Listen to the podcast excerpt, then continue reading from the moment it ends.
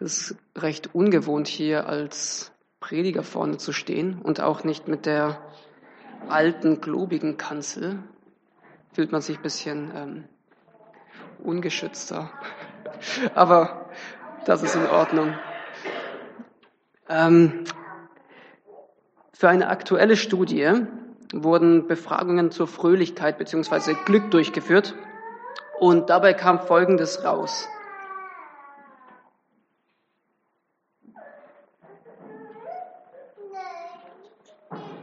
Ja. Also für viele, also für die meisten steht die Gesundheit ganz weit oben. Dann kommt die gute Partnerschaft, eine intakte Familie, ausreichend Geld, ein schönes Zuhause, Spaß und Freude im Leben, Freunde, Freiheit, Kinder und ein guter Job. Da kommt Gott irgendwie nicht vor. Das ist, ist natürlich schade. Aber für die, die nicht Christen sind, hört sich das ja alles schön und gut an. Doch ähm, wir als Christen, wir als Gemeinde, ähm, wir haben ja noch einen weiteren und größeren Grund, fröhlich zu sein.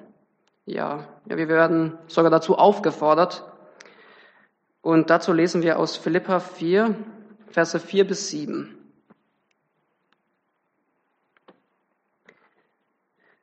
Freut euch in dem Herrn alle Wege. Und abermals sage ich, freuet euch. Eure Güte lasst kund sein allen Menschen. Der Herr ist nahe. Sorgt euch um nichts, sondern in allen Dingen lasst eure Bitten in Gebet und Flehen mit Danksagung vor Gott kund werden. Und der Friede Gottes, der höher ist als alle Vernunft, wird eure Herzen und Sinne bewahren in Christus Jesus. Paulus hat diesen Brief, also den Philipperbrief, in einer Zeit geschrieben, als er wahrscheinlich in Rom gefangen war und hier wartete er auf seinen Prozess, von dem er nicht, wirklich wusste, äh, wie er ausfallen würde. Es war ein Prozess über sein Leben. Das heißt, dass weder er noch die Empfänger also die Philipper, in irgendeiner Stimmung des Wohlergehens waren. Ist wahrscheinlich ganz anders als wir in der Weihnachtszeit. Wir haben gerade viel, vor allem in der Weihnachtszeit, viel, viel Grund zur Freude.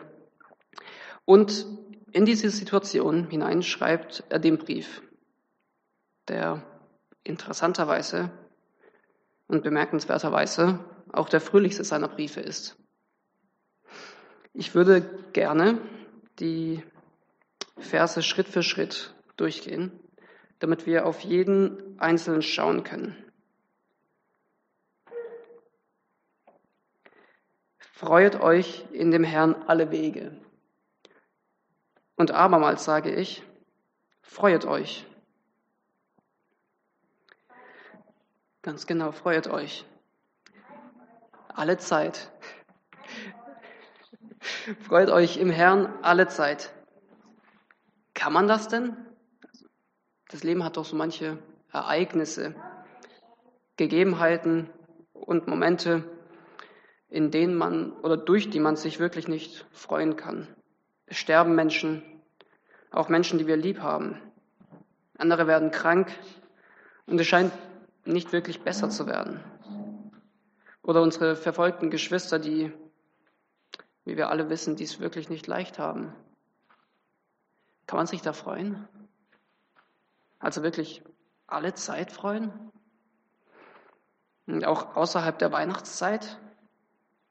Doch ähm, Paulus ist hier eindeutig.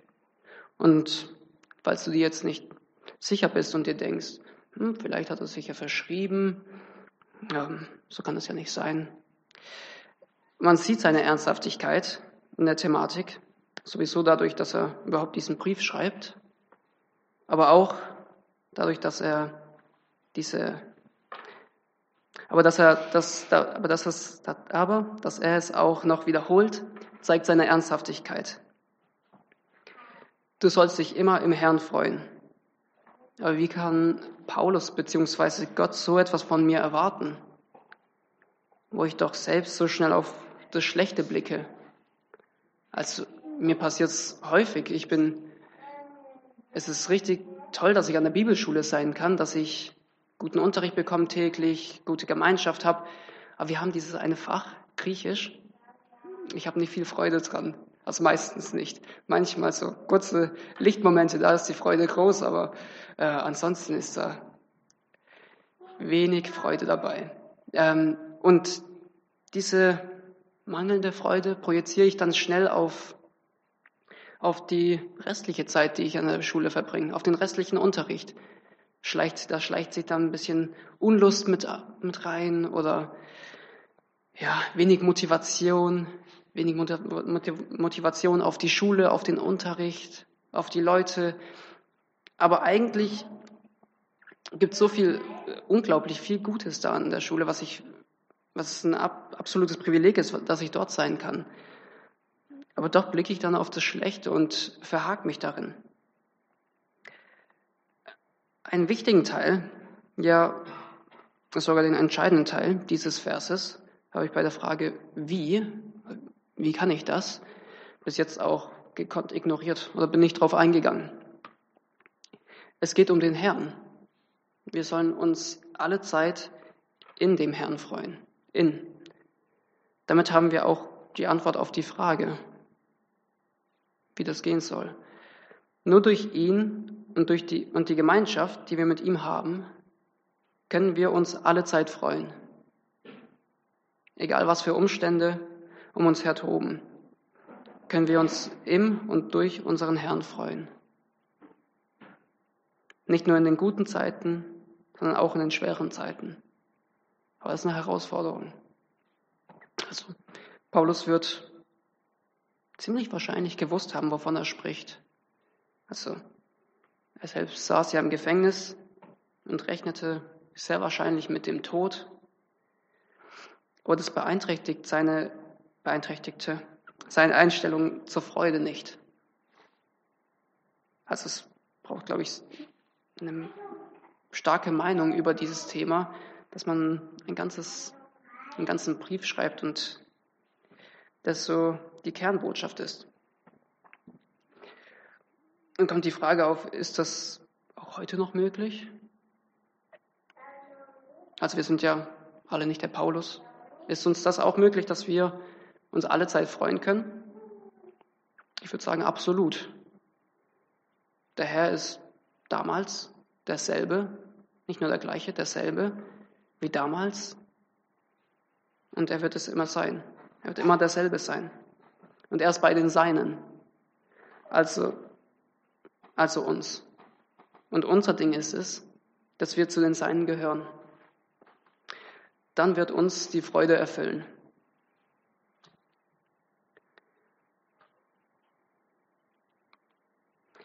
Eure Güte beziehungsweise Milde lasst Kunst sein allen Menschen.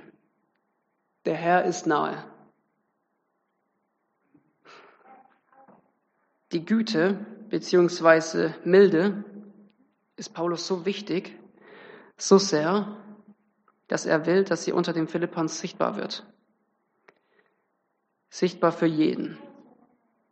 Das heißt nicht nur für, nur für die Geschwister, Freunde und Familie sichtbar.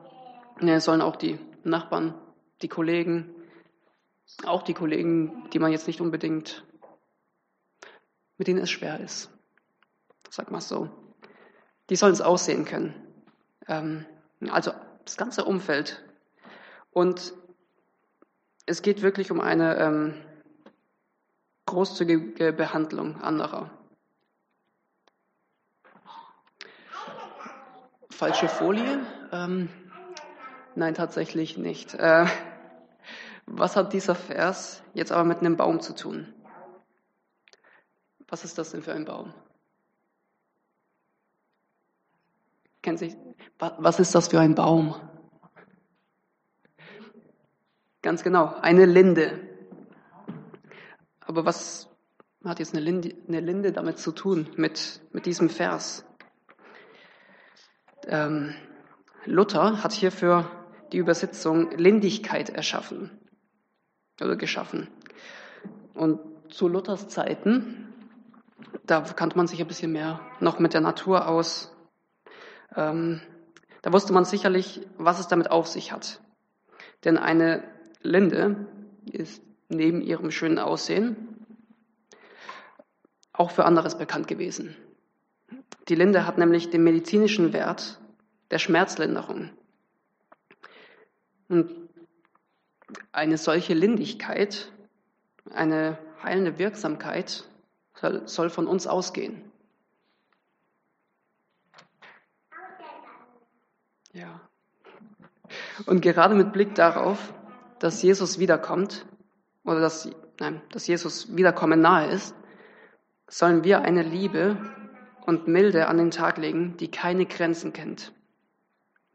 Da kann gerne jeder für sich selbst mal durchgehen, ob seine Mitmenschen seine Liebe und Milde sehen.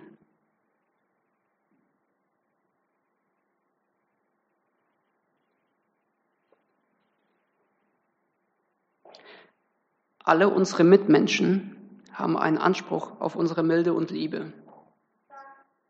Es gehört nicht unbedingt viel dazu, dass man sie wahrnehmen kann. Man könnte zu sich, man könnte zu sich selbst, wie Luther, sagen, mein Mut ist zu fröhlich, als dass ich jemandem könnte herzlich fein sein.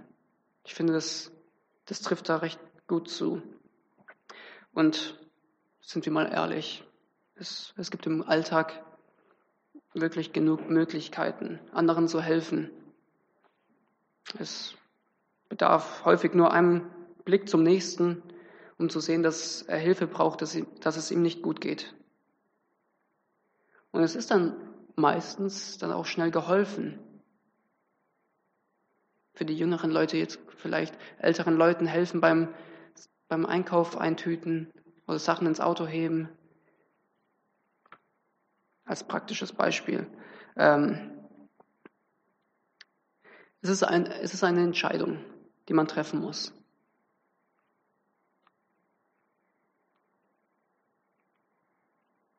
Vers 6. Sorgt euch um nichts, sondern in allen Dingen lasst eure Bitten in Gebet und Flehen mit Danksagung vor Gott kund werden. Wer hat schon mal nachts wach gelegen und sich Sorgen gemacht? Jawohl, jede Menge, ne? Ja. Hat es, hat es dir was gebracht? Manche so, andere so. Also, ja, manchmal hat es mir aber auch schon was gebracht, manchmal nicht. Aber ein, also, dafür ist man dann am nächsten Tag einfach fertig. Man hat nicht die komplette Kapazität an Kraft. Man einfach ein bisschen schlapp, wenn man die ganze Nacht wach liegt, wenn man, weil einen was beschäftigt, weil man sich Sorgen macht.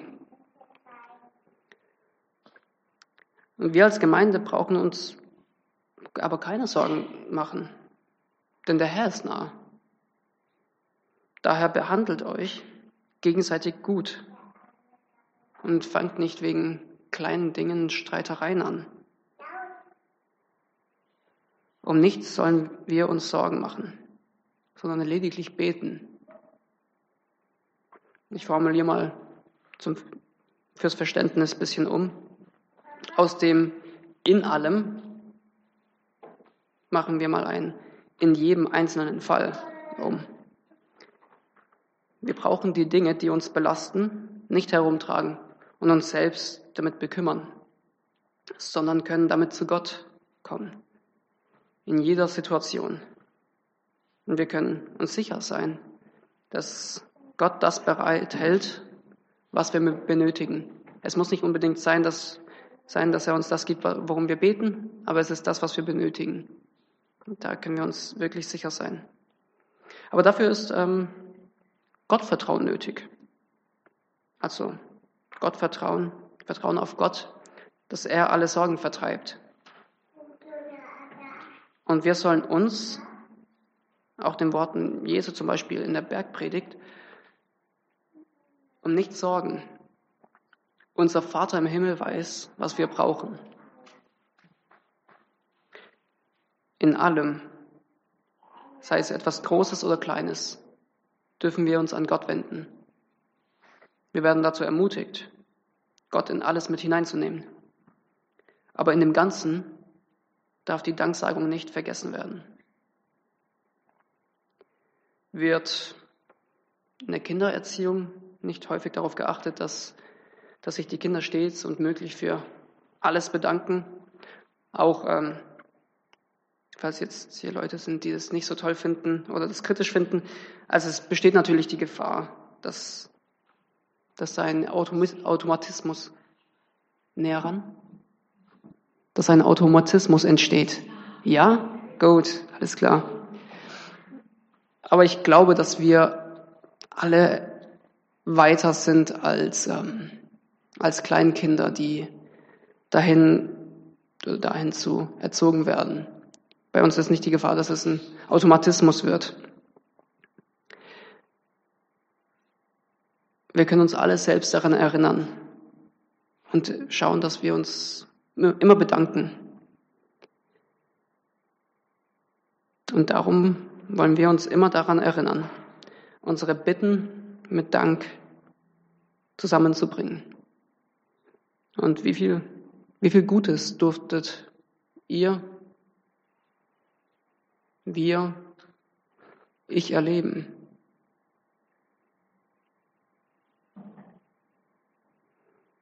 Kommen wir zum letzten Vers. Und der Friede Gottes, der höher ist als alle Vernunft, wird eure Herzen und Sinne bewahren in Christus Jesus.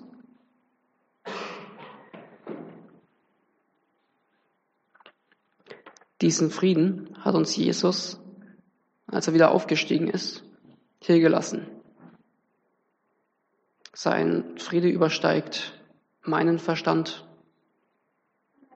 euren Verstand, deinen Verstand. Also, ja, Unvorstellbar. Und Jesu, Jesus, ein Friede, der war durch nichts zu erschüttern. Er war immer gleich. Wir hatten jetzt die letzten, ja, die letzten drei Monate hatten wir das Fach Exegese Matthäus. Und jetzt, diese Woche tatsächlich, hatten, kam es dann, ja, waren wir am Ende angelangt auch an der Passionsgeschichte. Und da habe ich mir, habe ich mich gleichzeitig auch für die Predigt vorbereitet, also nicht während dem Unterricht natürlich. Ähm, aber da habe ich das noch mit einem ganz anderen Auge gelesen. Jesus wurde gepeinigt, der wurde verhöhnt, der wurde geschlagen, gepeitscht. Aber er, er war friedlich. Er war immer friedlich.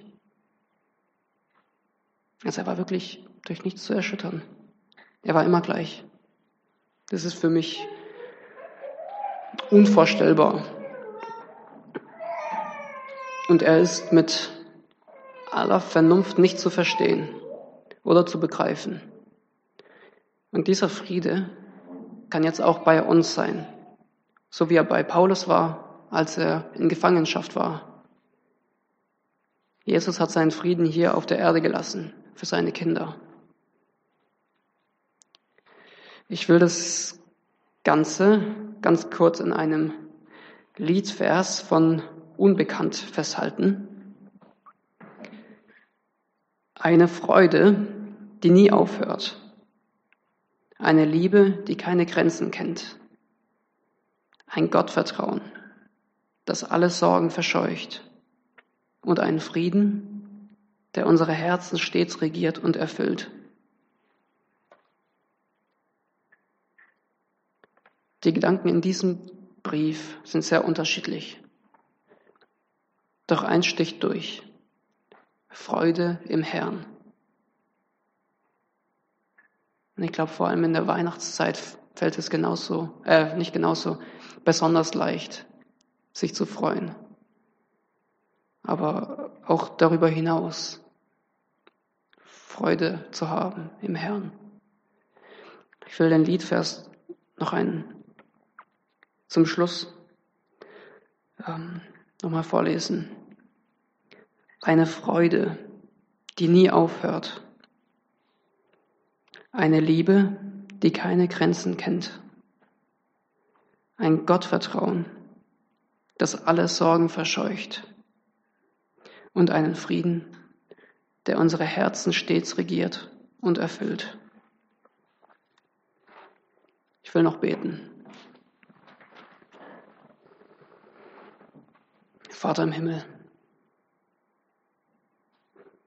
danke, dass du die Quelle unserer Freude sein darfst, bist, dass du die Freude bist, dass alle unsere Freude in dir ist, dass wir nicht auf weltliche Dinge schauen müssen und viel Wert darauf legen müssen, unser Glück suchen müssen in viel Geld oder sonst allem, was da auf dieser Tabelle aufgelistet war.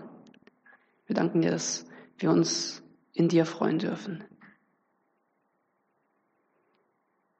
Wir danken dir, dass du uns hilfst, mit unserem Mitmenschen milde zu verfahren, dass wir eine heilende Wirksamkeit auf unser Umfeld haben, dass wir, dass wir gegenseitig, dass wir uns gegenseitig ermutigen sollen und dürfen, ein, ein gutes Vorbild zu sein, deine Liebe hinauszutragen.